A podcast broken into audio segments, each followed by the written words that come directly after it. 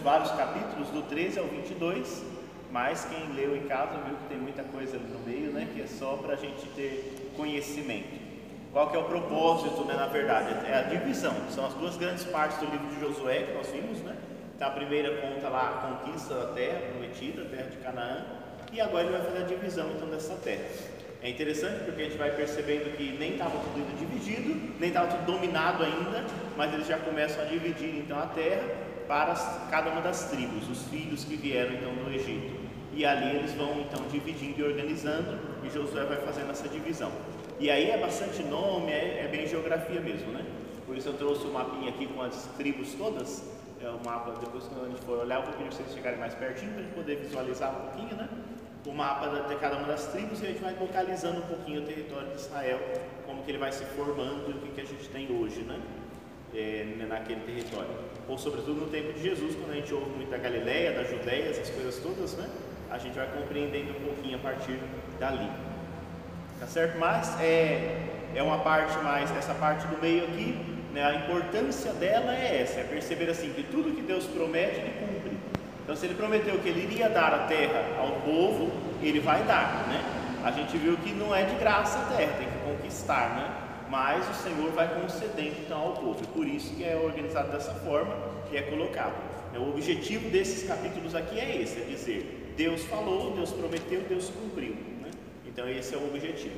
Talvez seja uma parte um pouco mais tardia, né? agora modifica completamente até o 13, tem aquele monte de guerra, aquele monte de coisa, né? sangue para todo lado porque estão conquistando. Aqui somente divide e vai dizendo, tal tribo ficou com isso, com aquilo, tem uma, teve uma briguinha aqui, outra ali, até dividir tudo, e depois lá no capítulo 21, é, 22, no capítulo 22, eles vão, vai mostrar a, a separação das tribos, né?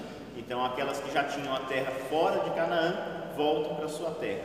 Então, a gente vai observando um pouquinho isso. E aí, a semana que vem, a gente encerra o livro com os discursos finais de Josué e a morte de Josué, né? no capítulo 23 e 24. Certo? Tranquilo até aqui? Né? A gente foi estudando, vimos bastante coisa já e hoje a gente vai ver um pouquinho dessa promessa de Deus que vai se cumprindo. Né?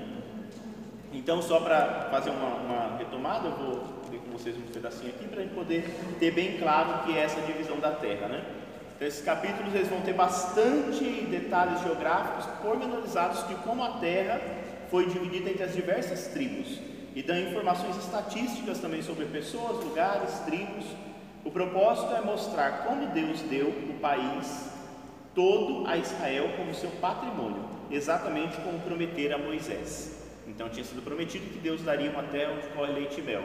Então, tudo que fazia parte dessa terra, Deus agora vai cumprir e vai entregar. Esse é o objetivo, né? Era uma mensagem importante para o público original deste livro, os exilados, que recentemente tinham perdido a terra. Para eles, o livro de Josué promete, acima de tudo, que o Senhor é fiel às antigas promessas feitas aos patriarcas. Então, vocês lembram que o livro foi escrito já bem depois. Então, quando esse livro está sendo escrito, o povo já perdeu essa terra toda. A parte do norte já tinha tudo embora, né? e o povo está desanimado. E aí o objetivo é relembrar. Então vamos lembrar que Deus prometeu aos patriarcas e cumpriu. E nós então temos que permanecer firmes, porque Deus é fiel às suas promessas. Né? Os dados eles é, vão organizados, são organizados a partir de diversas fontes. Então eles não batem, né? Porque como a gente não, não conhece muito lá a geografia do lugar, mas os estudiosos vão olhando, muita coisa não bate. Fala que aqui, ali, mas nem tudo bate ali porque eles foram é, um compilado de diversas fontes, né? E muitas divisões talvez sejam no período do, do reinado de Davi, porque é ali que você tem isso um pouco mais estruturado. Então, são listas que havia lá na época e que o autor sagrado vai juntar tudo colocar aqui dessa forma mais ou menos organizada para nós, né? Então, ela vai combinando diversos documentos né, do, do tempo do reino de Judá, na época do rei Josias, que fazia a gente compreender como que funcionava isso. O interesse principal desse capítulo está na região do oeste do Jordão, que é a terra de Canaã. Né? Então, a parte de Canaã, então do Jordão, vocês lembram lá, né? O Diácono refletiu com vocês, a entrada na terra. Então, eles passaram pelo Rio Jordão. Então eles querem falar sobretudo daquela parte que está a oeste do Jordão, porque é a parte da terra prometida, é a parte de Canaã. Mas a parte a leste do Jordão já era do povo de Deus, então já tinha três tribos estabelecidas lá. As tribos se juntam para dominar as outras que estão do outro lado, para se, tornar tudo território, né? Então o lado de cá já está dominado. As tribos vêm, vão conquistar. No final do que nós vamos ler hoje, elas voltam para os seus lugares. Né? Então elas atravessam de novo o rio e voltam cada um para o seu canto. Né? Mas embora o objetivo seja falar dessa região ali, né? a sessão vai começar com o levantamento da distribuição das terras a leste. Como que foram distribuídas as, as terras a leste do Jordão? Né? Foi Moisés que fez, ele distribuiu as tribos de Ruben, Gade e a metade da tribo de Manassés. Então, para cá do Jordão, Moisés já tinha dividido. Então, tem lá os relatos lá né, que, que Deus, Moisés já tinha dado a essas tribos. Elas já estavam assentadas. Agora precisava conquistar o resto que iria ser para as outras tribos. E aí então ele vai focar um pouquinho nisso. Mas antes ele faz uma retomada e diz mais ou menos como é que era já essa divisão a leste, para ele poder entender que todas as tribos vão ter o seu pedaço, né? Vão ter a sua parte, porque é promessa de Deus que vai se cumprindo, né? E aí ela vai depois então mostrando como que cada um vai tomando posse disso tudo. Basicamente é para isso que serve esse pedaço, né? A gente vai ver que começa aqui dizendo que Josué está na idade avançada, e aí Deus ordena então que agora ele distribua as terras ao oeste do Jordão entre as nove tribos e a metade da tribo de Manassés. Né? Então é, é, ele vai distribuir ali antes, então dele morrer, ele tem que fazer essa distribuição, porque Deus manda ele fazer isso ali, né? E aí ele vai organizando isso tudo para nós. Vamos dar uma lidinha no capítulo 13, então essa partilha, como é que ela se dá, né?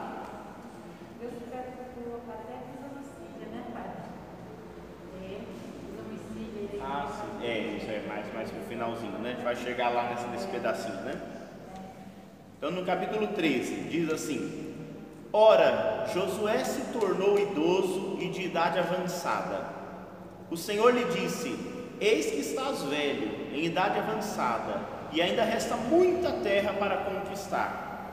Esta é a terra que ainda resta. O que, que ainda restava para conquistar, que eles não tinham entrado, né? Todas as províncias dos filisteus, e toda a terra dos Gessuritas, desde o Sior, que está de frente do Egito, até a fronteira de Acaron, ao norte, é considerada como cananeia.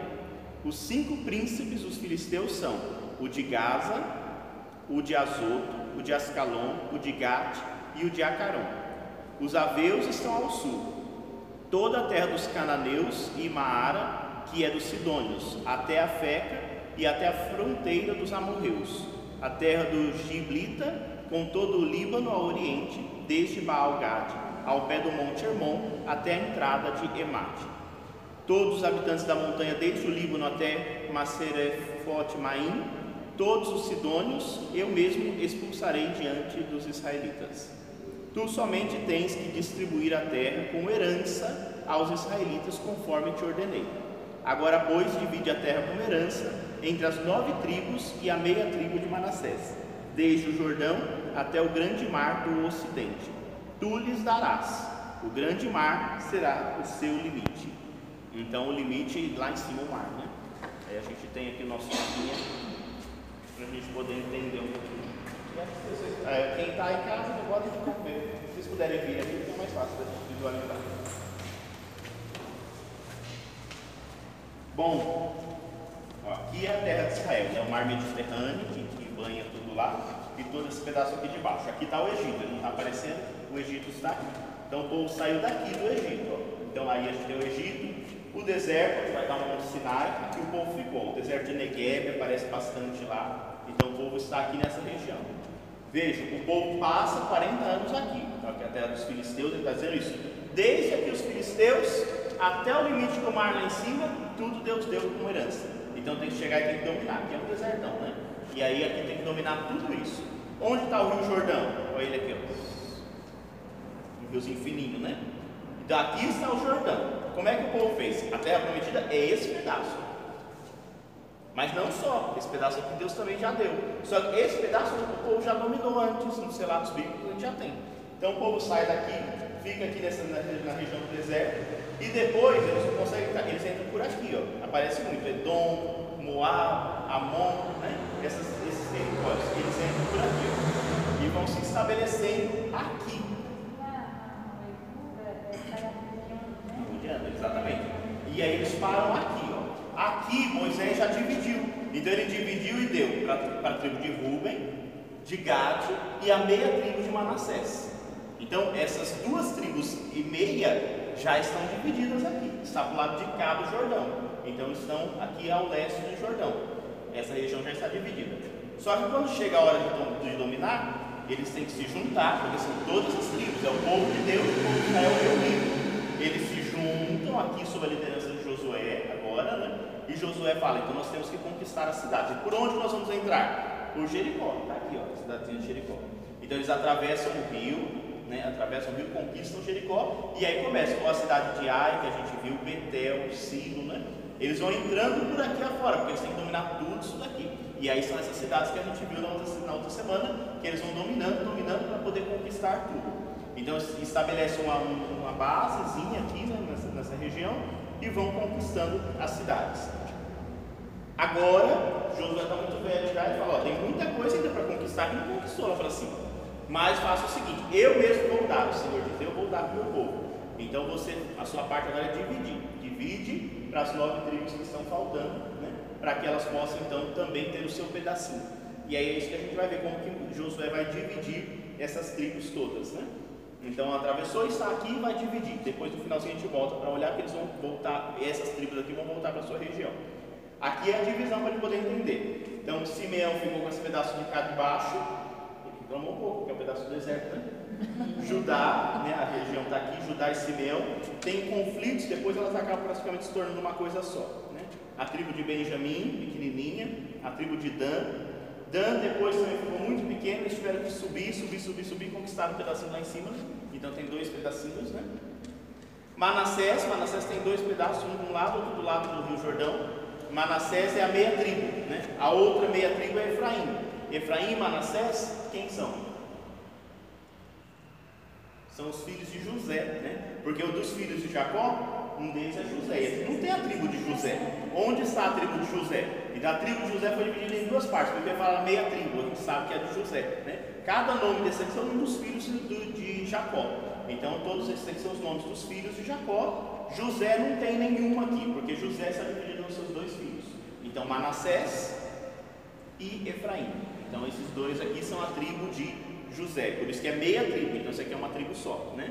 É a meia tribo de metade de cada um de, de José.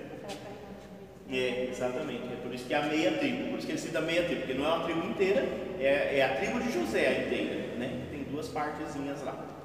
Isacar, Zabulon, Neftali, Azer, né? Lá em cima estão, estão os fenícios, e aí já é outra região. Damasco, aqui está Damasco, lembra? O que, que teve na cidade de Damasco mesmo? Paulo. Né? Então lá na frente, aqui só para vocês verem, então ele está lá em cima em Damasco, né? Onde está Jerusalém? Embaixo. Então aqui é Jerusalém. Então essas cidades permanecem. Hoje esses nomes aqui modificaram todos, né? Mas é para a gente ter uma noçãozinha de como que funciona. Então tudo, a gente, e aí quando eles falam transjordânica, região transjordânica. Então o Rio Jordão divide essa região.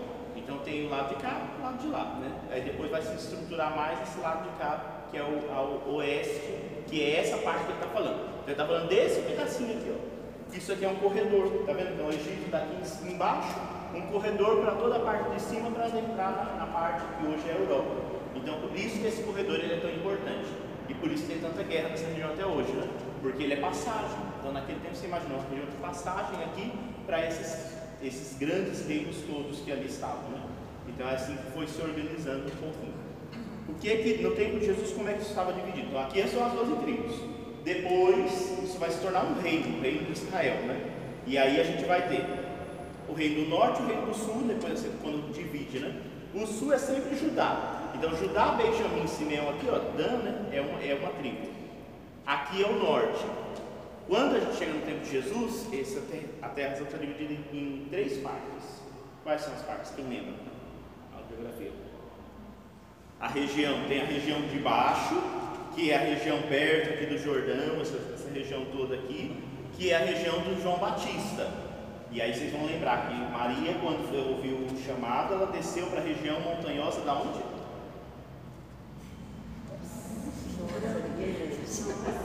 Maria desceu para a região montanhosa da Judéia. Da Judéia. Ficou o nome Judá. Então essa tribo aqui, né? Essa tribo é mais forte. E assim, nesse período ela se, tornou o reino do sul, a sede dela é chamada de Judá, é a região da Judéia. Só que ela foi ampliando e ganhou mais pedaços. Então a região da Judéia é essa de baixo. No meio tem o quê? Tem uma, uma terra lá que o povo não gostava muito de pisar. Samaria, no meio da região da Samaria, da planície. E aqui no norte, o que, que a gente tem? Aqui tem um lago, que aparece na Bíblia, o lago de Genezaré, que tem outro nome também, o lago Mar da Galileia, né? Tem o Mar da Galileia, aqui em cima da Galileia. Então aqui em cima a gente tem a Galileia, no meio aqui a gente vai ter a Samaria e embaixo aqui a região da Judéia, cujos a sede está aqui em Jerusalém, no templo, né? Então é aqui, esse é o, é o, território que Jesus vai. Então veja, aqui está bem grande, ampliado, o templo de Jesus já está mais reduzidinho, né? Então ele está reduzido já aqui e com a centralidade sobretudo aqui em Jerusalém, né? Então eles, essas coisas vão se dividindo um pouquinho, mas só para a gente poder ter uma noção, né? Vejam, o lago de Tiresaré, ou de Tiberíades, ou o Mar da Galileia, né? É um pedaço lá. Chama o Mar da Galileia, não é mar, ele é um lago, né? Só que ele é um lago bem agitado e ele fica aqui nesse, nesse meio, né? E lá embaixo o Mar Morto. Esse é mar, por quê? Porque esse aqui é salgado, ele é morto porque ele não sabe é Então é uma região bem baixa, pressão atmosférica bem. É bem, bem. Lá, quando vocês forem lá um dia, se Deus quiser, é, o, a água tem tanto sal, tanto sal parece um óleo, uma salmoura, assim, sabe? É um negócio que você não, inclusive você nem afunda. Você se soltar na água, você boia. É, mas não pode nem ficar muito tempo, porque faz mal, né? Mas é permitido o banho, e como essa região aqui toda, ela tem uma, uma, uma areia, o povo faz creme, faz as coisas lá, as mulheres adoram, né? E aí o povo tudo passa aquela lama na cara de quer é. A mulherada fica tudo preta, assim, com aquelas, aquelas máscaras. Mas tem o um passeio aqui nesse, no Mar da Galileia, né? É, é uma lama bem escura mesmo. E aí eles passam, e aí pode entrar, mas não pode ficar muito tempo não é, pode boiar, né, mas não pode nunca mergulhar nela, porque você pode correr o risco de ficar virado, porque ela é bem. Mas é interessante, eu achei esquisito, só, só olhei o pé porque era muito sal, muito sal, muito sal, nossa, sal, muito, muito sal. A pressão atmosférica é bem, porque é uma região muito baixa, muito baixa mesmo. Mas está lá, o que a gente tem é isso, e aí lá em cima, e o que, o que liga uma coisa a outra é, é o Rio Jordão, né? Então, o Jordão todinho aqui, nessa região? Certo? Ou essa é uma grande planície aqui, nessa parte do Manassés. É, o ato dos apóstolos. É, vai, mas é tipo, esse que é bom o mapa, porque ele vai circulando, né? Então veja, um sai do Egito e vai para lá. E aí veja, aí isso que é engraçado, porque Jerusalém está aqui no sul, né? Isso no mapa, mas aqui é um morro, né? Ela está no alto. Então Jesus viveu na, na Galileia, né? Em Nazaré da Galileia. Então ele viveu aqui nesse norte. E aí sempre eles fazem a peregrinação até Jerusalém. E aí tem, tem até a música, para a gente subir a Jerusalém. Então apesar de Jerusalém estar no sul, se sobe para Jerusalém, né? Porque Jerusalém está no alto. Então todo mundo peregrina descendo, descendo né, no mapa, mas subindo em direção à cidade santa de, de Jerusalém, que está aqui nesse cantinho. Ó, Jerusalém e Belém estão pertinho, tá vendo? Então aqui, aqui nasceu Jesus, aqui morreu Jesus e ele viveu nessa região aqui de cima. Aqui está o Monte Tabor, ó, lá em cima, tá vendo? Perto do lago onde ele transfigurou, né? Então é a região toda onde ele vivenciou aqui, né? Então, eu achei legal trazer para vocês darem uma olhadinha no, no, no, no, no mapa, tá bom? O Monte Carmelo fica aqui em cima, tá vendo? E, e assim são algumas regiões que a gente conhece até hoje. E a gente visualizar um pouquinho. Horizonte.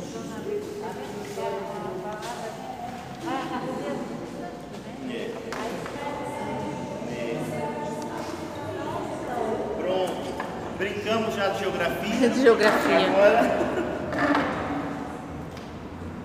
Aí ele faz um esboço aqui de como que já estava dividida essas, essas três partes que eu falei. Então vocês visualizaram ali o, o Rio Jordão e das partes que já estavam ali, né? Olha lá o versículo 8.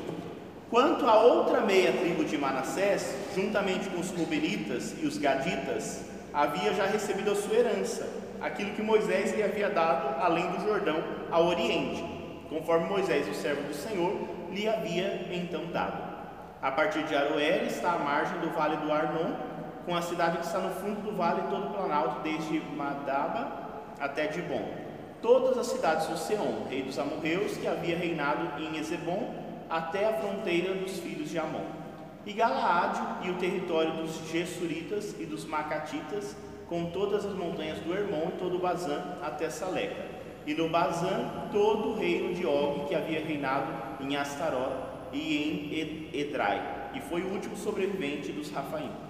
Moisés derrotou e expulsou esses dois reis, os israelitas, porém, não expulsaram os Gesuritas nem os Macatitas. E Gesur e Macá habitam ainda hoje no meio de Israel. A tribo de Levi foi a única que não se deu em herança. Os dons feitos ao Senhor, Deus de Israel, foram a sua herança, conforme ele mesmo lhe havia dito. Então, dentre os filhos, vocês viram não tem até a tribo de Levi, né? Então, o filho Levi não teve parte na herança. Qual que é a parte da herança de Levi? É o Senhor, é o próprio Deus, né? Então são eles que trabalham pelo culto. Então eles não têm. Depois no final tem as cidades dele, mas eles não têm uma tribo específica. E aí por isso que se divide, aí você tira, por isso que eles dividem a tribo de José, porque tem que dar 12, né? Então aí divide a tribo de José em duas para poder manter o número 12, porque o 12 é simbólico, né? O 12 é importante para o povo de Israel. Então essa divisão ela acontece, porque não tem nenhum lugar de Levi, mas a de Levi acabou sendo substituída pela metade do, essa de Efraim ou de Manassés. Né? Então, aqui ele faz esse, esboço dizendo: já Moisés já tinha guerreado bastante. Vocês lembram que tem os relatos lá? É aquela região ali. Eles já deviam, haviam dominado, guerreado, e Moisés já tinha dado. Ele falou: é, de Rubem, é, do, do outro, do Gad, isso. E a metade da tribo já do, do Manassés. Então essa já estava dividida. E aí, e os levitas também já tinha sido dito que a porção da herança deles era o Senhor, não seria um pedaço de terra. Agora as outras estão esperando todas, né? Então ele faz essa divisão, mostra como é que vai funcionar e faz essa é, lembrança, esse esboço do que já tinha, né? E aí ele cita aqui, aí aqui não vai nem ler, né? Mas aí ele cita a tribo de Ruben, né? Então quais as cidades principais, as coisas que tem ali, a tribo de Gad, né? E os filhos ali, e a meia tribo de Manassés, que Moisés já tinha dado e já tinha dominado. E aí conclui lá no versículo 33, mais uma vez lembrando, toda hora estão lembrando disso, né? Mais uma vez lembrando. A tribo de Levi, contudo, Moisés não deu herança. O Senhor, o Deus de Israel, é sua herança, como lhes havia dito. Então sempre repete isso, né? Para poder ficar bem claro que Levi também teve sua herança. A sua herança foi o Senhor, não foi um pedaço de terra, né? Então a tribo de, dos levitas. Aí agora ele vai descrever então as três grandes tribos a oeste do Jordão, né? E daqui no 14 é que vai começar a divisão. Por isso que a gente diz que o foco é esse, porque o que já foi conquistado já foi conquistado. Tá bom, mas agora a gente tem mais nove tribos para poder receber sua herança, né? Então é essa parte agora que ele vai dividir. E aí o 14 é serve como uma grande introdução aqui, né? E vai inclusive relembrar para nós a história lá do Caleb e do próprio Josué, né? Vamos ler, 14. Estas são as heranças que os israelitas receberam na terra de Canaã, que lhe deram como herança o sacerdote Eleazar e Josué, filho de Num, com os chefes das famílias das tribos. Foi por sorte que receberam a sua herança, conforme o Senhor havia ordenado por intermédio de Moisés, para as nove tribos e meia. Moisés já havia dado herança às duas tribos e meia do outro lado do Jordão, mas aos levitas não havia dado herança entre eles. Os filhos de José, porém, formavam duas tribos, Manassés e Efraim. E não se deu na terra parte alguma aos levitas, a não ser cidades para nelas habitarem, com as pastagens para o seu gado e a sua manutenção. Os israelitas fizeram conforme o Senhor havia ordenado a Moisés e partilharam a terra. Notem, não é? Ele repete, repete, repete, por quê? Esse texto aqui está todo remendado. Então é um monte de pedaços, por isso que ele repete. Não é que o autor esqueceu e falou de novo. É que foram colando pedaços de texto, né? E por isso então esses remendos eles aparecem aqui. Mas essa insistência em falar. Por que, que essas duas tribos não estão no território de Canaã? Tá? Essa insistência Moisés, que é o que tem autoridade, já tinha dado o lado de lá do Jordão para essas tribos. E por que, que os levitas não têm? Então por isso que se insiste para poder dizer. Por quê? Porque Deus prometeu que as doze tribos teriam a sua herança. Então e, e seria nesse território. Então por isso eles insistem, para que não fique dúvida de que o Senhor cumpre sua palavra. Senão alguém poderia olhar e dizer assim, ah, mas não foi das doze tribos, né? Uma ficou sem. Ou o que aconteceu?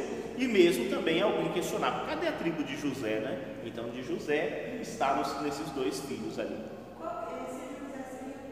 é o José do Egito, aquele que foi quem levou todo mundo do Egito, né? É o José aquele dos sonhos, né? Que está lá na, no, no, final do Gênesis. Então o José, ele, ele tem essa importância por conta disso, né? Ele é vendido como escravo, é ele que leva para o Egito. Então, ó, vamos voltar anos e anos antes, né? 40 anos antes, mais, né? Séculos e séculos. Então o povo vivia na região ali, né? Depois, quando vem aquela fome, José tinha sido vendido, ele é quase um governador no Egito, o Egito era grande. José, depois que os irmãos descobrem que ele está vivo, leva todo mundo para lá. E lá, esses filhos, então a gente já está na história dos filhos, né? Jacó com seus 12 filhos. Lá, os filhos de, de Jacó e Jacó, né? que é Israel, Jacó e Israel o mesmo nome, né? a mesma pessoa. Então, Israel e os, os filhos vão morrer lá. E lá vai crescer o povo chamado hebreu, cresce tanto que chega um momento que se torna escravos. Então eles começam livres, começam bem, começam bem acolhidos, depois eles se tornam escravos. Quando essa escravidão chega num ponto já que não tem mais cabimento nem limite, Deus vê o sofrimento do seu povo e vai lá então para libertar, porque eles chegaram lá livres e agora eles vão sair de lá escravos. Né? Aí começa esta nova saga, né? e aí já agora já a liderança de Moisés, porque passaram muitos anos entre o José e entre esses nomes todos, né, porque eles falam, os filhos do fulano, isso já tem muito tempo. Então essa descendência, uma linhagem, cada nome desse aqui é como se fosse um sobrenome que já vem de muitos séculos, né? Então já tem bastante tempo isso. E aí é que eles vão. E aí por conta dessa eminência do, do José, porque ele era um grande, aí você coloca, eles acabam entrando na tradição os dois nomes é porque esses nomes eles entram para a tradição e depois não sabe como é que chega. Então acaba atribuindo e ligando ali a figura de José. Né? E como os levitas sempre tiveram essa tradição de não ter a terra, então eles acabam ajustando dessa forma. Então todos esses anos passaram e aí começa então essa subida. E aí eles sempre estão, as tribos, é o sistema tribal, eles estão organizados por famílias, cada tribo é como se fosse uma família, né? E aí formam, formando uma espécie de uma cidade ali, onde esses descendentes, mas você imagina quantos, né? Esses descendentes desses filhos Jacó mantém isso vivo, mantém isso sempre claro ali entre eles, né? Certo? Então é assim, aí ele vai sempre repetindo, repetindo. Aqui no versículo 6 ele faz uma pausa para citar uma história, né? Que nós conhecemos e ele vai lembrar disso aqui, ó. Os filhos de Judá vieram ter com José em Gilgal, e Caleb, filho de Jofoné, o Cenezeu, lhe disse: Bem sabes que o Senhor disse a Moisés, homem de Deus, a meu e a teu respeito, em Cades Barne. Cades Barne está ali embaixo, depois vocês vão olhar, né? Cades Barne, onde eles estavam. Eu tinha 40 anos quando Moisés, servo do Senhor, me enviou de Cades Barne para espionar essa terra, e eu lhe fiz um relato sincero. Mas os irmãos que haviam subido comigo desencorajaram o povo, ao passo que eu segui perfeitamente o Senhor meu Deus. Naquele dia Moisés fez um juramento: certamente a terra em que pisou o teu pé pertencerá por herança a ti e aos teus filhos para sempre, porque seguiste perfeitamente o Senhor meu Deus. Desde então o Senhor me guardou com vida segundo a sua promessa. Faz 45 anos que o Senhor fez essa declaração a Moisés, quando Israel andava pelo deserto, e eis que agora estou com 85 anos. Estou tão robusto hoje como no dia em que Moisés me confiou esta missão. Minha força de hoje é como minha força de então, para combater e para ir e vir. Agora, pois, que se me dê esta montanha de que me falou o Senhor naquele dia. Ouviste naquele dia que lá estavam os Enassim e grandes cidades fortificadas. Porém, se o Senhor está comigo, eu os expulsarei, como disse o Senhor. Josué abençoou Caleb, filho de Jefoné, e lhe deu Hebron como herança. Assim, Hebron permaneceu até hoje como herança de Caleb, filho de Jefoné, o Cenezeu, porque seguiu perfeitamente o Senhor Deus de Israel. Outrora o nome de Hebron era Cariate Arbe, Arbe era, maior, é, Arbe era o maior homem entre os Enassim, e a terra descansou da guerra. Então aqui acontece o descanso da guerra, né? Que história que é essa? Vocês lembram? Quando o povo de Deus chegou lá em Cades Barney, Moisés, de logo depois de sair do, né, do, do Egito, Moisés manda então o povo espionar a terra para ver se era possível dominar. E aí diz que vai um conjunto de homens lá fazer isso. Entre eles estava Josué e Caleb. Quando chegou lá, o povo olhou tudo e aí diz que eles falam assim: tem homens grandes, eram homens fortes, né, era uma terra de gigantes. Quando eles voltaram, eles não animaram o povo. Ao contrário, eles falaram assim: é loucura a gente entrar nessa terra, porque lá tem homens gigantes, não vai dar, a gente não vai ser capaz de conquistar e de dominar. Aí ficou todo mundo com medo e não quis entrar. Mas Caleb e Josué disseram assim: Não, o Senhor está conosco, ele, ele nos deu essa terra como herança. Vamos! Mas eles eram só dois com relação a todos os outros. Deus ficou bravo com isso, porque eles não confiaram neles, né? E ali surgiu aquela promessa. Deus falou: Porque vocês não confiaram na minha providência, nenhum de vocês vai pisar a terra prometida. Nenhum. E é por isso que eles ficaram 40 anos, né? Toda a história é nisso.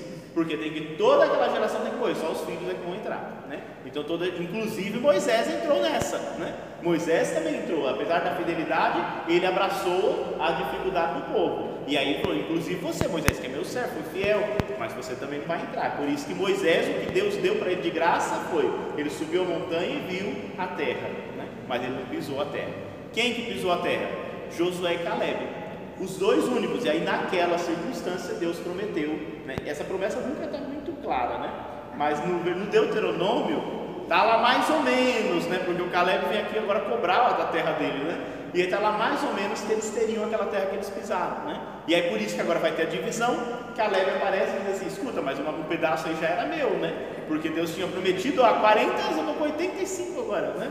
Então, há 40 anos o Senhor tinha prometido esse pedaço de terra e ele é meu né, ele não esqueceu, de jeito nenhum. E aí vai pegar um pedaço dele. E aí é engraçado porque são os dois, né? Ele fala, você se lembra, né? Josué, você se lembra disso.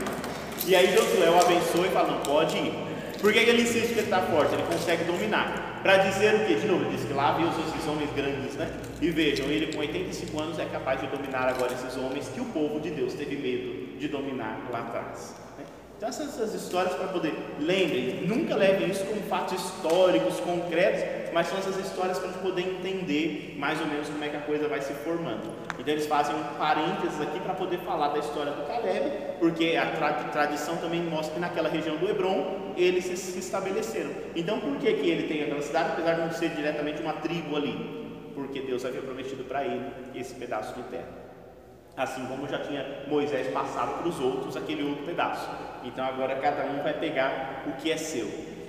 É interessante como diz que a terra descansou da guerra, né? Então ainda vai ter muita guerra, mas é nesse sentido de dizer assim, né? Deus agora estabeleceu e cumpriu sua promessa. Então agora tudo pode descansar, né? Mas aquela coitada daquela terra nunca vai descansar da guerra, né? Porque até hoje ela está lá né, em conflitos constantes, né? É quase uma contradição. Jerusalém significa cidade da paz, né? Onde reina a paz do Senhor, né? E não vê a paz naquele lugar, né? nunca. Mas é, são as contradições que o mundo apresenta, né? Que não deve fazer a gente desanimar, mas sim permanecer firmes, né? Bom, aí aqui, a gente, claro, não vai nem ler isso tudo, porque é, é só as divisões que aí é aquele mapa ali que eu mostrei para vocês. Então, se, você, se a gente pegar ele aqui e for lá no mapa, o nome dessas cidades, algumas delas vocês vão ver ali no mapa. Então, ele vai no capítulo 15, as tribos de Judá, que cidades que Judá ficou responsável, vai dividindo os limites, vai traçando ali, fazendo a divisão. E falando das fronteiras, né? O grande mar, os limites, os clãs. Depois os calebitas que ocuparam Hebron, né? então apesar de, de, não pertencer diretamente, ele fala ali, né? ele é o meio dos filhos de Judá, lá no meio dos de Judá tem o povo de Caleb. Esse Caleb é, alguns dizem que talvez ele não pertencesse diretamente ao povo de Deus, né? então ele não tem uma ligação direta com as tribos, outras tradições dão, mas vocês podem ver, ele está sempre separado. Então dentro da tribo de Judá tem uma região que pertence ao Caleb, porque Deus já tinha dado. Né? Então, e aí ele de novo ele coloca aqui que isso estava dado ali. Né? E aí vai colocando os lugares, as aldeias, as cidades todas que pertencem, né? então é toda uma, uma parte que vai colocando aqui limites, é parte geográfica mesmo. No capítulo 16 vai falar de Efraim, é a outra meia tribo, né? Então, lá, e aí ele começa dizendo, no 16: A parte dos filhos de José começa ao oriente do Jordão, de Jericó, as águas de Jericó, é o deserto que sobe de Jericó para a montanha de Betel. Em seguida parte, assim vai, aí vai dividindo. Como é que vai ser a tribo ali do de Efraim, né? essa primeira parte do Efraim, dos clãs, tudo. Depois Manassés, os dois estão coladinhos ali, né? Essa meia tribo. Então Manassés tem um pedaço do lado de lá do Jordão e tem um pedaço do lado de cá, né? Então, porque é tudo da tribo de José. Então que está dividido aí dessa forma, né? Então Efraim e Manassés estão coladinhos ali. Olha lá, parte da tribo de Manassés, ele foi o primogênito de José, foi primeiramente Maqui, primogênito de Manassés, pai de Galaade, porque era um guerreiro. Teve Galaade e Bassã, que é aquela região de lá. Então ele, ele foi o primogênito, ele era um forte guerreiro, então ele já tinha dominado aquele pedaço de lá. Então aquilo já era dele, mas agora ele tem a herança dele do lado de cá também. E aí depois foi para os outros filhos de Manassés, segundo seus clãs. E aí ele vai citando cada um deles ali de novo, né? Depois, a reclamação dos filhos de José. Os filhos de José se dirigiram a Josué, no versículo 14, nesses termos: Por que me deste por, por herança apenas uma parte, uma que só, uma só porção, embora seja um povo numeroso, tanto me tem abençoado o Senhor? Disse-lhe Josué: Se tu és um povo numeroso, sobe a floresta e desmata à vontade a floresta da região dos Ferezeus e de Rafaim, visto que a montanha de Efraim é muito estreita para ti. Os filhos de José disseram: A montanha não é suficiente, e além disso, todos os cananeus que habitam a terra, não, não na planície, têm carros de ferro, bem como os de Betsa e das cidades dela, que dela dependem, como da planície de Israel. Josué então disse à casa de José, de Efraim de Manassés: Tu és um povo numeroso e grande, a tua força, e grande é a tua força. Tu não terás uma parte apenas, mas terás uma montanha. É verdade que é uma floresta, porém tu desmatarás e os teus limites te pertencerão. Além disso, expulsará os cananeus, não obstante possuam cabos de ferro e sejam fortes. Então diz que o que acontece? As duas tribos lá de baixo, o povo de José reclamou, porque eles ficaram nesse pedaço aqui, mas que tinha montanha, né? Então era uma região de montanha e não tinha como dominar. Isso a gente é muita gente no cabe do mundo aqui. As, as dificuldades até hoje. Muita gente tem pedaço pequeno mesmo, não, você dividiu errado, porque de território está grande, mas não está cabendo aqui. Aí o que Josué fala? Sim, eles vão se matando e vão entrando. Hoje está politicamente incorreto, né? Vão se matando, você fala, não, mas mesmo assim não vai ser suficiente, porque o povo lá de baixo, lembra, eles tinham devastado tudo. É um povo muito difícil, muito forte, ele não vai conseguir conquistar. Eles têm carros, como é que a gente vai de ferro? Como é que a gente vai conquistar esse povo?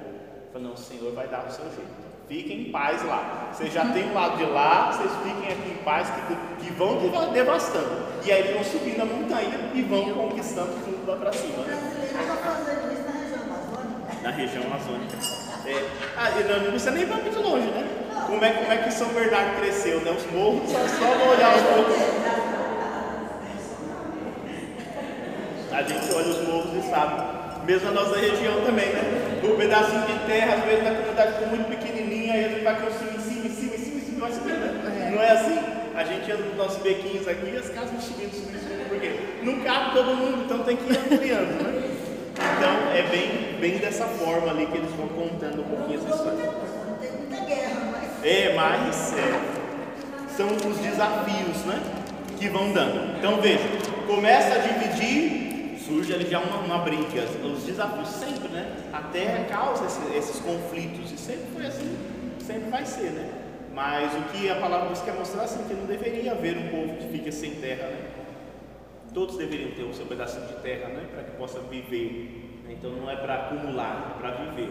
Mas infelizmente desde aquele tempo até hoje, né, uns têm um acúmulo gigantesco e alguns não tem nada, né, não tem nem, nem um pedacinho.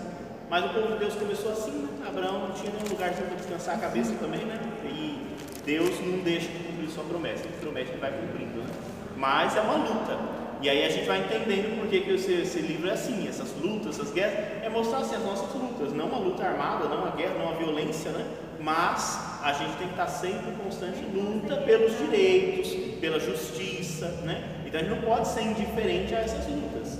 Então essa causa social, por isso que a igreja se preocupa, porque né, a terra pertence a Deus e aos seus filhos, né? Mas por que, que nós somos os filhos, às vezes nos tratamos tão com tanta indiferença? Então são os males que às vezes vão afligindo a gente, mas não vence, né? Já diz lá o salmista, né? Somos afligidos de todos os lados, mas não vencidos.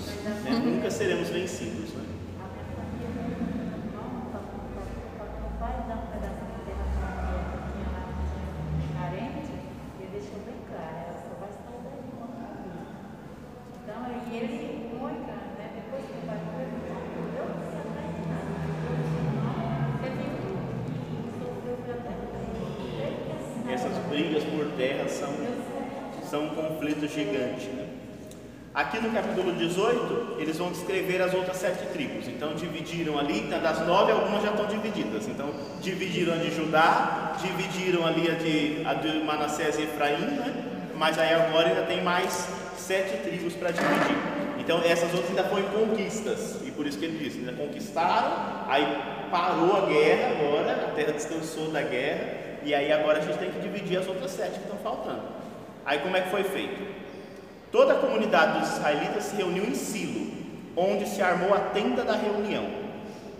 Essa tenda da reunião sempre lembrava a presença de Deus, né? Era como se fosse um santuário móvel. E é engraçado porque ele só aparece aqui, né? É, alguém deve ter depois falado assim, nossa, ninguém falou mais da tenda, né? Porque a tenda que acompanhava o povo no deserto, de repente ela desaparece da história, porque o texto é bem posterior, né?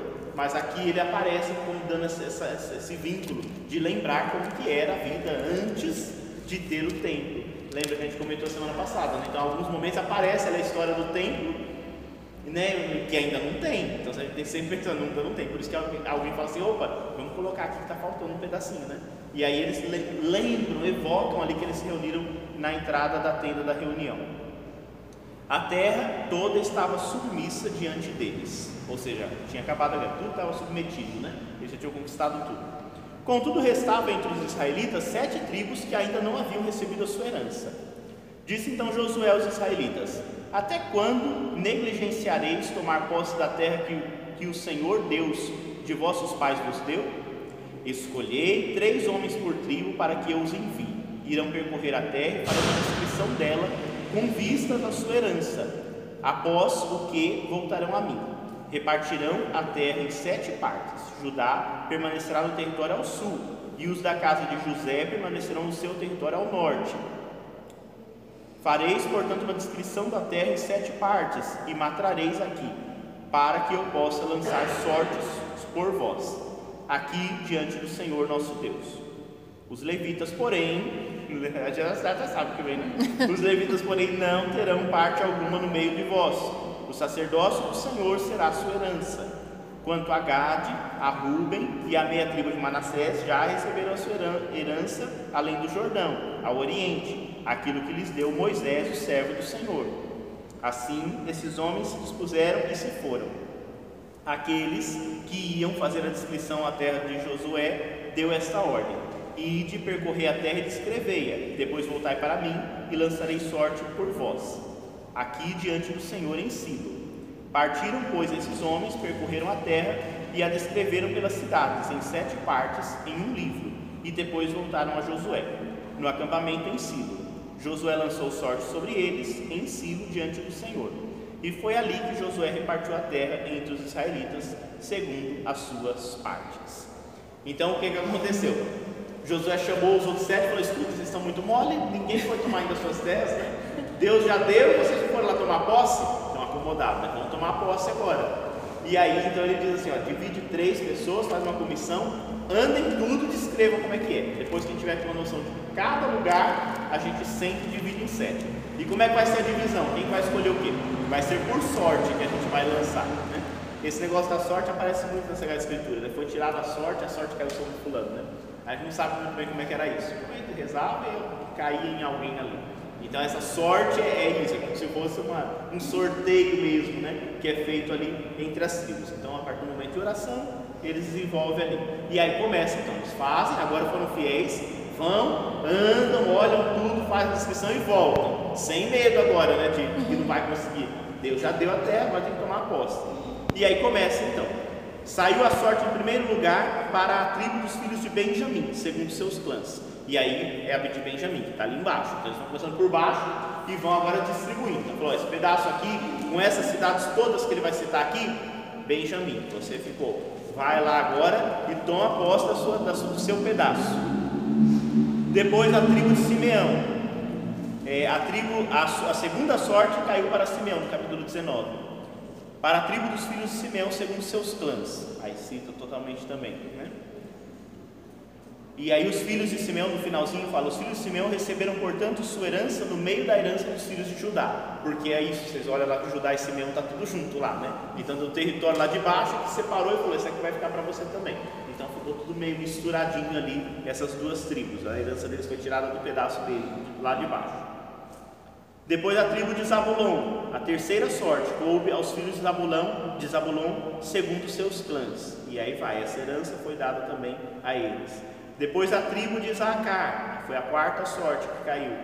Depois a tribo de Azer, a quinta sorte, lá em cima, né? A tribo de Neftali, também a sexta sorte que caiu sobre eles. E a tribo de Dan, foi a sétima sorte, caiu sobre os filhos de Dan e aí os seus territórios lá. No versículo 48 termina lá dizendo, né? Essa foi a herança da tribo dos filhos de Dan, segundo seus clãs, suas cidades e suas aldeias. Aí no versículo 49, ele traz uma informação aqui interessante, que também tinha sido esquecida, não tinha? Quem que está sendo esquecido aqui? Hum? Não, não, não. O Josué. O Josué. Porque o Caleb já reclamou que ele tinha um pedaço. O Josué pertence ao povo de Deus. Mas também não, ele não era um dos dois, né? Então acho que alguém em algum momento falou, nossa, esquecemos dele. Aí botaram dois versículos aqui para dizer que ele também teve um pedacinho dele, ó, no versículo 49. Havendo terminado a repartição da terra, segundo suas fronteiras, os israelitas deram a Josué, filho de Num, uma herança no meio deles. É, um pedaço para ele, igual o Caleb. O Caleb falou, eu quero uma cidade para mim, deu, para ele também. É, e a família dele, né? Segundo a ordem do Senhor, deram-lhe a cidade que ele pedira, Tanate Sará, na montanha de Efraim. Ele reconstruiu a cidade e nela se estabeleceu. Então, depois que vocês vão ver semana que vem, que ele morre, ele é enterrado aqui. Então, alguém deve ter falado assim: bom, Josué foi enterrado nesse pedaço aqui, né? Então, esse pedaço tinha que ser dele, né? Aí alguém botou lá, né? Porque aí tinha que ter alguma coisa. Até o Caleb teve, né? Então, por que, que o Josué não teve, né? E aí ele conclui no versículo 51 dizendo, né? Essas são as partes da herança que o sacerdote Eleazar, Josué, filho de Num, os chefes das famílias repartiram por sorte entre as tribos de Israel, em Silo, na presença do Senhor, à entrada da tenda de reunião. Assim concluiu-se a partilha da terra. Toda a terra partilhada, tudo bonitinho, cada um com seu pedaço. O lado de lá, né, eles dominavam, até quem, quem se rendeu, é citado também que eles viviam em harmonia lá, porque quem ficou agora, tudo em paz, pelo menos no livro, né? tudo sossegado, tudo bonito, né? Então, o que é está aqui no fundo disso aqui? Deus cumpriu sua promessa. Para que, que o povo de Deus escreve dessa forma? Lembra, o povo está sofrendo lá, perdeu a terra toda, né? E por que, perdeu? Por causa da infidelidade, tudo mais, começa a trazer mais disso. Bom, se Deus, lá naquele tempo, já foi tão difícil, Deus entregou a terra, será que Deus vai abandonar agora a gente? Não vai abandonar. Então você tem que pensar que a gente está ali no ano mais ou menos de 500 né, antes de Cristo, no exílio da Babilônia, né, quando boa parte do vai ser escrita. E o povo de Deus está perdido, eles foram banidos, foram levados para a Babilônia, essa terra está tudo tá abandonada, né? Não é que eles vão voltar mesmo, no tempo de Jesus eles não estão lá, né? E é sempre isso, o povo vai e volta, né? E eu acho que no primeiro dia eu falei, né? O povo, de, o povo hebreu, né, os judeus, sempre tiveram esses sofrimentos, nunca um pedaço de terra, né? Depois da morte de Jesus, no ano 70, eles destruíram, os romanos destruíram o templo, reconstruíram, fizeram uma cidade nova em cima e expulsaram. E os judeus foram espalhados pelo mundo, de mundo afora, né? Que a gente chama da diáspora judaica, né? eles foram espalhados porque não tinham mais um pedaço de terra. E assim eles ficaram, desde o Império Romano até a, a época das guerras, agora, as grandes guerras, quando foi restituído, entre aspas, o Estado de Israel. E aí, só que aí é a briga, aí continua a briga, porque aí foi feito meio que a contragosto do Estado de Israel para devolver para o povo judeu, depois de toda aquela problemática, né, que quase foi dizimado com o neonazismo terrível do sofrimento do povo de Deus, divide e entrega. Mas aí de novo, a terra não está vazia, né? Os palestinos já estão lá. Mas aí abaixo, puxa, a herança é nossa já desde sempre. E aí o conflito até hoje não se resolveu, né? O conflito entre os palestinos e, os, e, o, e o povo de Israel. Então, assim, aí e lá é tudo bagunçado, tudo misturado, porque todo mundo quer ter posse daquela terra, né? Todo mundo, as religiões. Então, assim, é muito complicado, né? Um território muito complicado até hoje. Por que tanto interesse? É, então, hoje em dia é mais isso. Hoje em dia são mais essas questões mesmo políticas, né? E, e religiosas que, que rondam, né? Porque são regiões, mas hoje em dia não tem. Tem uma coisinha lá de, né? Mas não é mais uma coisa tanto, mas ficou uma ideologia, né? E essa briga é um pouco isso, né? Imagina os palestinos. E aí outra religião, né? Ela é a sede, se é de pensar, né, uma região complicada, porque ela é a sede das três grandes religiões monoteístas, né? Então vocês lembram na Idade Média as cruzadas, os, os, os, muçulmanos conquistam, os cristãos vão tentar tomar e fica essa briga porque o cristão diz é nosso, porque afinal e o muçulmano diz não é nosso quem dominou a gente. E os judeus, coitadinhos, nunca tiveram vez, né, lá e aí sempre banidos, sempre expulsos. Né? Então assim é um povo, o povo de Deus sempre sofre mesmo, né? Então é e, e mais não desanima, não desanima, né?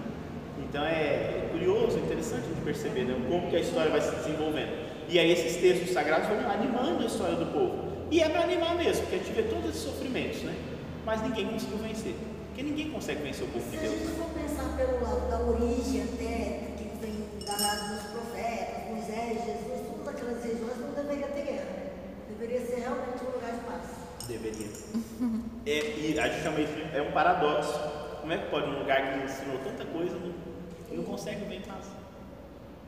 Então, é essa luta, né? E que para nós cristãos fica. Então, a Jerusalém é um símbolo, né? Para o judeu também é, é um símbolo a Jerusalém. E para nós, é depois, já desde o Apocalipse, que se colocou, é a Jerusalém celestial. Ela é um símbolo de uma luta constante que a gente vive aqui, uma peregrinação constante, né? Em direção à Jerusalém celeste. Nessa terrestre talvez a gente não encontre nunca paz, mas na celestial a gente vai encontrar. Por isso que o livro do Apocalipse vai dizer, né? Lá não haverá mais nem choro, nem guerra, nem dor. Porque é isso, é uma realidade que eles identificam ali, mas não pode desanimar, tem que permanecer, tem que persistir, né? Então os sofrimentos são muitos, mas a gente caminha em direção a Jerusalém celeste, né? Então a Jerusalém se, se tornou esse símbolo, né? De, de uma luta constante pela paz. E aí ela, ela representa exatamente isso. Apesar de não ter a paz, ela é símbolo da paz. São as contradições humanas, né? É um símbolo, então a gente não pode desanimar de buscar a paz, né? Então esses símbolos têm que ficar bem claros aí na nossa cabeça. Aí no capítulo 20 e 21 é onde ele vai dividir aqui algumas coisas ali, cidades, refúgio, coisa do tipo, né? Então tá bom, dividiu tudo, mas agora tem um problema. Né? Tem uma lei, uma, uma leizinha pequena lá, né? Que diz que tinha que ter uma cidade de refúgio para aqueles que cometeram um homicídio sem querer, porque existia uma lei, né? E aí é isso que ele vai falar sobre isso, né? Gente vai ler aqui, vamos ler e aí depois eu explico. né? O Senhor disse a Josué, capítulo 20: Fala aos israelitas e diz-lhes: Designai as cidades de refúgio de que vos falei por intermédio de Moisés, onde poderá refugiar-se o homicida que matar alguém por inadvertência, ou seja, involuntariamente, e que vos servirão de refúgio contra o vingador do sangue. É, portanto, para uma dessas cidades que os homicidas deverão se refugiar. Ele se deterá à entrada da porta da cidade e exporá o seu caso aos anciãos dessa cidade. Estes o receberão na sua grande na sua cidade e lhe designarão um lugar onde habitará entre eles. Se o vingador do sangue o perseguir, não entregarão o homicida nas suas mãos, pois feriu seu próximo involuntariamente e não tinha antes ódio contra ele. Deverá permanecer nessa cidade até que compareça em juízo diante da comunidade, até a morte do sumo sacerdote em exercício nesse tempo. Somente então poderá o homicida voltar à sua cidade e à sua casa da cidade onde fugiu. Consagraram, pois, Sedes na Galileia, na montanha de Neftali, Siquém na montanha de Efraim e Cariate Arbe, que é Hebron, na montanha de Judá. Do outro lado do Jordão, de Jericó ao oriente, designaram o deserto no Planalto, Bozor, da tribo de Ruben, Ramote de Galaade, da tribo de Gade, e Golã e Golã em Bazã, da tribo de Manassés. Essas foram as cidades designadas para todos os israelitas e para os estrangeiros que habitam entre eles, para que nelas possa refugiar-se todo aquele que havia matado alguém por inadvertência, e assim não morra na mão do vingador de sangue, até que compareça diante da comunidade. Então, o que, diz? Tinha uma lei, né? Um costume. Se alguém matou alguém, o irmão mais próximo, o familiar mais próximo tem que se vingar ele tem que matar essa pessoa, porque ele matou alguém, né? Então é, é, é a lógica lá do, do, tempo, né? Bom, mas isso, assim, isso era tão fixo na cabeça deles que, inclusive, se alguém matou sem querer, uma, uma inadvertência. Então não foi uma morte que hoje em dia na lei lá, né, não é, não foi com intenção de matar, mas de repente aconteceu. Hoje em dia, né, atropelou alguém, né, morreu. Você matou uma pessoa, foi, mas assim, não era sua intenção, foi um acidente, foi uma coisa que aconteceu. Mesmo assim, o vingador podia vir te matar. Então, eles estabeleceram cidades que pudesse ser refúgio. E aí todo Israel é separado dessas cidades para dizer assim: se isso acontecer com você, você foge e vai para essa cidade. Aí chegando lá, você bate, os anciãos vão te receber, vão ouvir a história e vão te refugiar. Se o Vingador chegar para te matar, eles vão te colocar na mão, né? Porque o Vingador, né? Olha essa coisa de. Quadrinho. É uma quadrinha. É história de quadrinho, Vingador. Mas é, essa, é isso. E aí são essas cidades, né? Da onde saiu, ninguém sabe se isso algum dia aconteceu mesmo, se essas cidades funcionavam né, ou não, porque você imagina que naquele tempo né, a lei que prevalecia era do olho por olho, dente por dente, né? então a gente sabe que as coisas eram meio difíceis. Padre, Mas elas estão previstas, né? a ideia é elas estão previstas aqui. Por que esses lugares? Lembrem-se, não havia um templo único. Né? Nessas cidades se estabeleceram santuários importantes. Então é aquela ideia da ligação a um santuário, um lugar sagrado. Né? Vocês lembram, no tempo da ditadura aqui, né? as pessoas se refugiavam onde? Nas igrejas, porque na igreja a polícia não ia entrar. Né? Então, é, é são elementos que, estão, que estão aí, isso perdura na história, é por isso que eles colocam aqui. São ambientes assim, meio que sagrados, né? Nesses ambientes reina a misericórdia, não, perdão, é essa ideia. E por isso, então, essas cidades foram separadas para dizer: olha, ali você pode se refugiar. Então deveria ser um refúgio ali, não para fugir da lei, mas para garantir a vida diante dos erros, das dificuldades que vão surgindo. Né? Então essa é a ideia aqui dessas cidadezinhas. Tipo a lei do cangaço de lá. É, é mas em muitos lugares ainda essas coisas. Ainda tem, né? Mas é isso. Agora, se isso existia, se isso funcionava, não tem muita noção, né? E assim, se essas cidades funcionavam desse jeito, também não tem. Mas está aqui no texto sagrado. Em algum momento eles acharam muito importante colocar que essas cidades eram designadas. Você mais está num canto, tem que correr para a cidade para fugir, né? Então, não tem muita notícia se isso funcionava ou não. Mas o que a gente percebe é isso, é que essas cidades que são citadas, algumas delas se tornaram alguns santuários importantes antes de ter o templo. Depois com o templo isso vai sendo banido, né? Porque o povo de Israel não poderia ter outros santuários. Inclusive por isso que na Samaria tinha e aí a briga com, a, com os samaritanos, né? Porque existia ali os montes, né? Ah, é, vocês viram, tinha que ficar lá e aí ficar, só podia voltar para casa quando o sacerdote em, em, em, vigência morresse, né? Aí você podia voltar. Né? é umas coisas engraçadas. Né? Bom, falou desses, então também tem isso. Na cidade está tudo em paz e agora também, se acontecer um acidente, um problema e alguém matou alguém, mas foi é, involuntariamente, também vão proteger essa pessoa. Tem os lugares para proteger. Quem está faltando? Agora sim faltam os levitas, né? Mas coitadinho, não tem terra, não tem nenhuma cidadezinha para eles criar um, um, pasto, uma coisa lá, né? Então assim, aí eles vão dividir também um pedacinho deles, né? Coitadinhos, deixa os bichinhos ter um, um pedaço para eles também, né? Hã? Porque a parte da herança deles é o Senhor.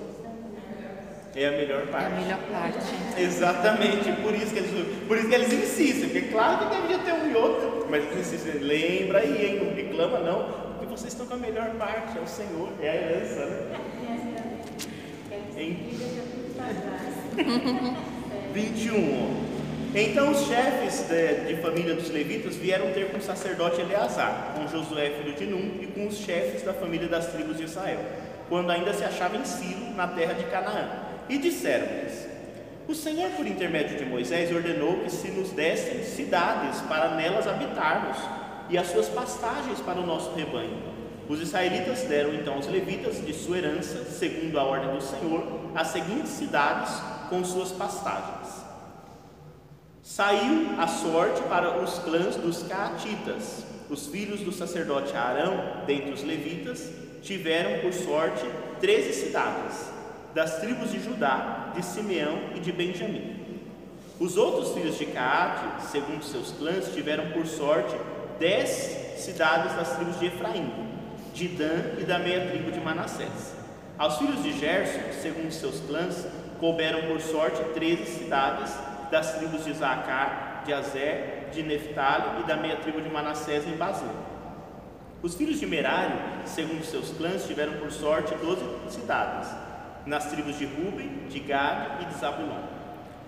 Os israelitas deram por sorteio essas cidades com suas pastagens aos levitas, conforme o Senhor havia ordenado por intermédio de Moisés. Então dividiram entre os filhos lá, né, e os filhos de Arão, os sacerdotes, né, os levitas são dessa descendência. Então a partir de cada filho, fizeram a sorte e pegaram algumas cidades em todas as tribos. Então no fundo é assim, vocês não têm uma tribo, mas vocês estão espalhados em todas as tribos. Qual que é a ideia? São sacerdotes, né? Todas as tribos não têm que fazer, não têm que prestar o culto. Então todo lugar tem que ter, né? Então assim, eles não podem ficar concentrados num lugar só.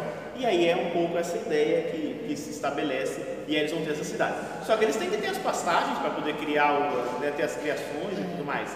Então precisa ter um, algumas cidadezinhas ali, né? Aí fala da, das partes de cada um, né? Aqui seriam os filhos, né? A parte dos Catitas, a parte do, de Gerson e de Merari, que seria mais ou menos os, os filhos ali de, de Araão, né? E aí eles vão organizando mais ou menos isso aqui. E aí vem uma conclusão, né? Então, assim, também essa instituição dessas cidades não, é, não pode levar historicamente, porque isso não é. Está aqui, mas isso não, na história a gente não encontra cidades só de levitas, isso não aparece muito. Mas foi uma maneira ali de, de colocar alguma coisa, então eles vão organizando um pouquinho isso, né? É a história também como os descendentes dos filhos de Levi, né? Como esse, esse Caate, o Gerson e Merari, né? Também ela é tardia, é só depois que eles vão dividir isso, né? Então não tinha uma noção de quem seriam esses filhos, depois que eles vão organizando ali, vão dividindo, né? E aí ele faz uma conclusão geral aqui e conclui o nosso texto de hoje, né? Conclui, na verdade, praticamente todo o livro nessa, nesse, nesse, nesse resuminho que ele faz aqui. Versículo 43. Assim, pois, Deus, assim, pois, deu o Senhor aos israelitas toda a terra que havia jurado dar aos seus pais. Tomaram posse dela e nela se estabeleceram.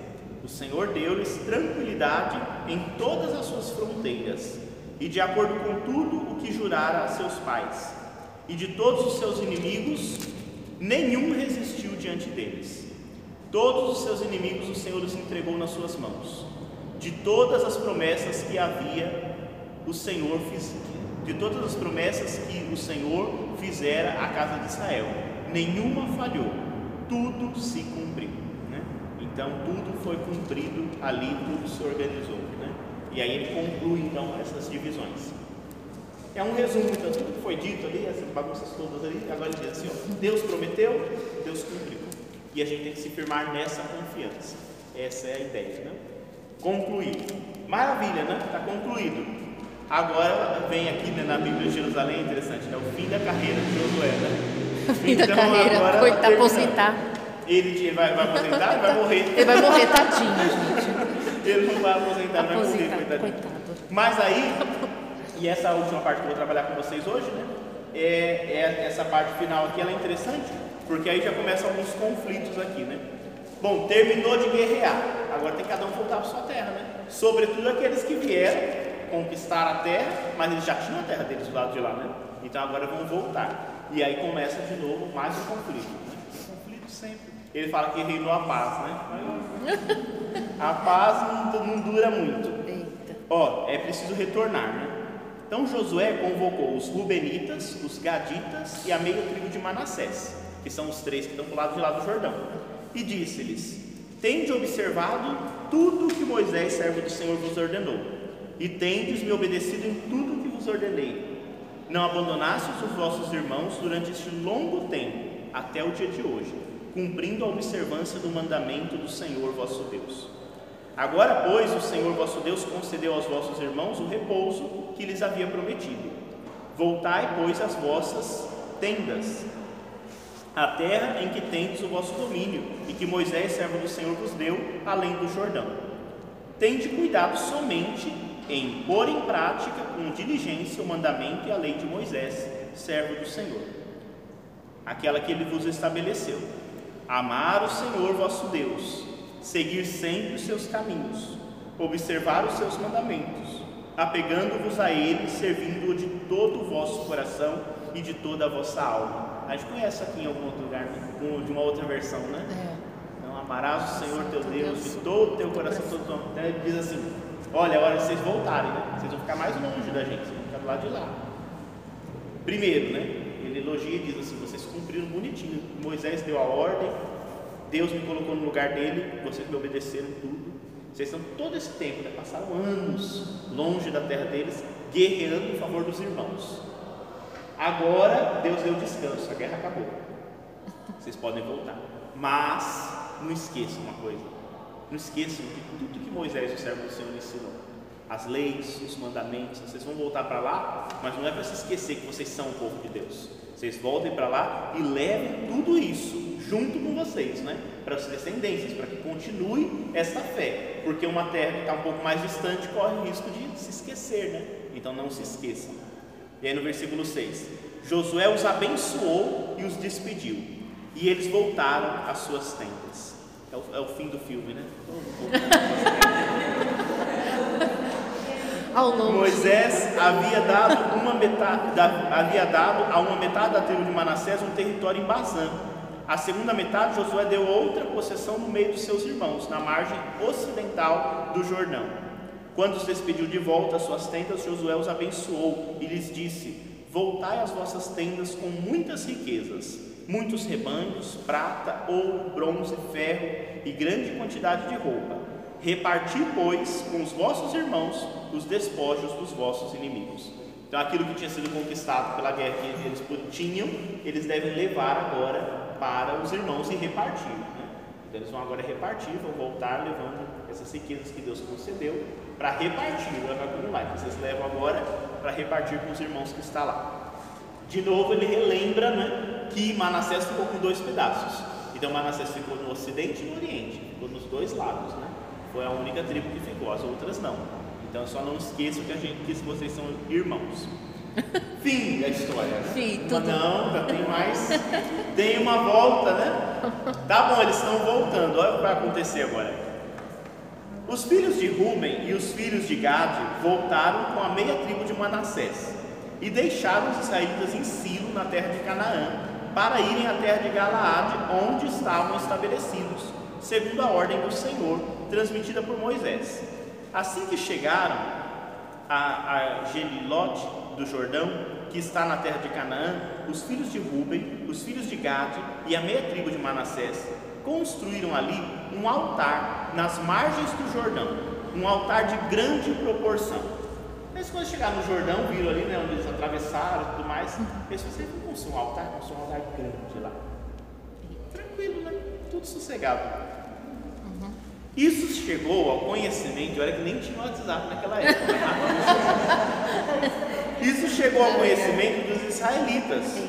Dizia-se: Eis que os filhos de Ruben, os filhos de Gade e a meia tribo de Manassés construíram esse altar do lado da terra de Canaã, junto a Gelilote do Jordão, no lado dos israelitas. Diante dessa notícia, toda a comunidade dos israelitas se reuniu em Silo para marchar contra eles, a fim de atacá-los. Mas por que, que eles querem atacar os irmãos? Construir um altar. Vamos ver por que, que eles estão querendo atacar Deus. eles. E o Vingador? Ah, tô brincando. Chama o Vingador. Enviaram, pois, os israelitas aos filhos de Ruben, sempre repete, aos filhos de Gad e a meia tribo de Manassés na terra de Galaade, o sacerdote Finéias, filho de Eleazar, e com ele dez notáveis, um notável por tribo para cada tribo de Israel, cada um deles sendo a cabeça de sua família entre os clãs de Israel. Quando chegaram aos filhos de Ruben, aos filhos de Gad e a meia tribo de Manassés, na terra de Gala- Galaade, disseram. Então juntou ali uma, uma comissão, o sacerdote Finéias foi à frente, juntou um notável de cada um e foi a comissão para tirar satisfação do que estava acontecendo, né? E aí chegou lá, encontrou esses irmãos e disse: Assim fala toda a comunidade do Senhor. O que significa essa infidelidade que cometestes contra o Deus de Israel, voltando as costas hoje a Israel, ao Senhor, e erigindo-vos um altar, o que é hoje uma rebelião contra o Senhor? Por que, que vocês estão se rebelando contra o Senhor? Construindo um altar para vocês aqui.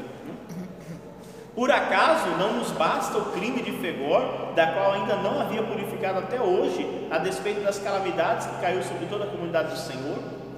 Hoje voltai as costas ao Senhor, e visto que hoje vos revoltais contra o Senhor, amanhã ele se irritará contra toda a comunidade de Israel. Então qual é a preocupação? Vocês estão sendo infiéis. E se Deus se zangar, ele vai valer sobre todo mundo, não é só sobre. É porque da onde eles tiraram que Deus ia fazer todo mundo? A terra onde estáis estabelecidos é impura? Passai para a terra do Senhor onde está a sua habitação, estabelecei-vos entre nós. Mas não vos revolteis contra o Senhor, e não nos façais participantes da vossa rebelião, construindo um altar diferente do altar do Senhor nosso Deus. Quando Acã, filho de Zaré, foi infiel no caso do anátema, não atingiu a ira toda a comunidade de Israel, embora ele fosse um só indivíduo? Não devia ele morrer por seu crime? Quem que é esse Acã? O Vingador. O. Quem que é o Acã?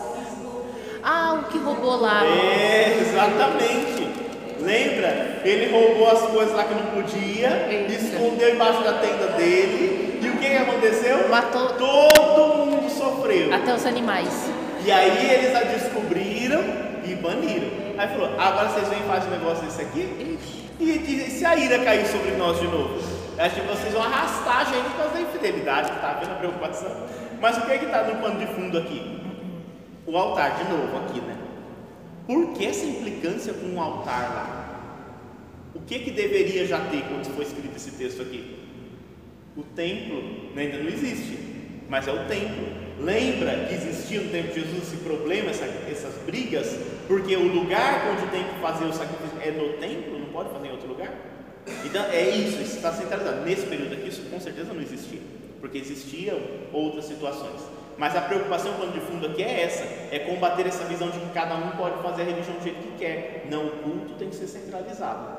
Então, se eles estão fazendo um altar lá, eles estão criando um outro culto. E isso é um perigo para a unidade das tribos. Esse é o pano de fundo que está aqui. O problema não é o altar em si, né?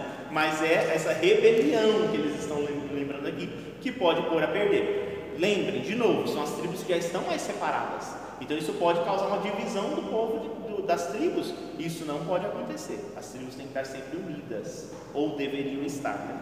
Bom, tiraram a satisfação, né? Aí vamos ver o que, que eles têm para responder, né? Coitadinhos, né? Tem a defesa, né?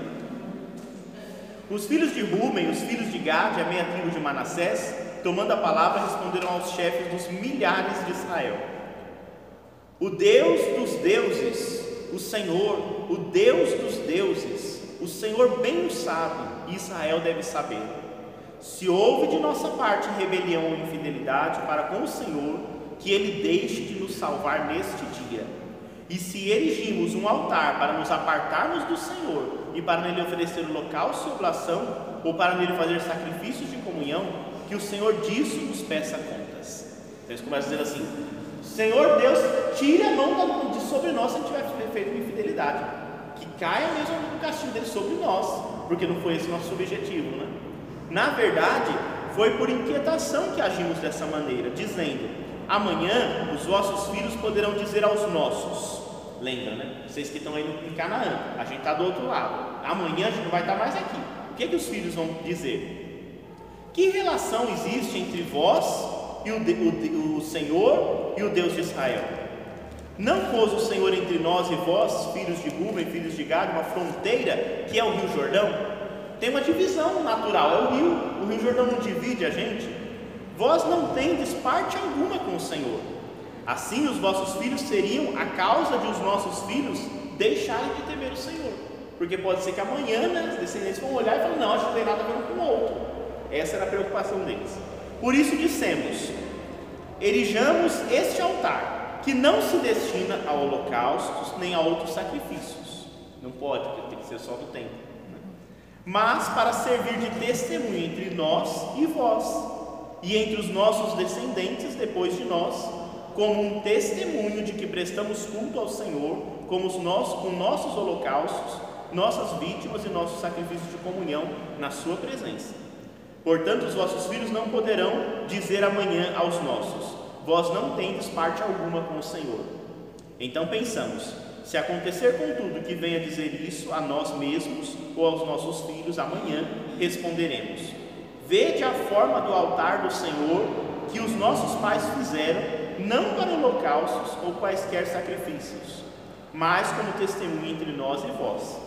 Longe de nós rebelarmos-nos contra o Senhor e deixar de segui-lo, erigimos um altar para holocaustos, oblações ou sacrifícios, diferente do altar do Senhor nosso Deus, levantado perante a sua habitação. Qual que é o propósito? É só um memorial para a gente lembrar que a gente é o mesmo povo e que foi desse lugar aqui que a gente partiu para conquistar e que a gente é um povo só. Porque pode ser que amanhã alguém se esqueça disso. Aí gente vai dizer: ó, esse, esse altar aqui é para lembrar que a gente é um povo só. Será que acalmou eles? Vamos ver, né? Quando o sacerdote Finéias, os notáveis da comunidade, os chefes dos milhares de Israel que o acompanhavam, ouviram as palavras pronunciadas pelos filhos de Gad, de Ruben e de Manassés, ficaram satisfeitos. Disse então o sacerdote Finéias, filho de Eleazar, aos filhos de Ruben, de Gad e de Manassés: Sabemos hoje que o Senhor está no nosso meio, pois que não cometestes tal infidelidade contra o Senhor. Assim, pois, preservastes os israelitas do castigo do Senhor.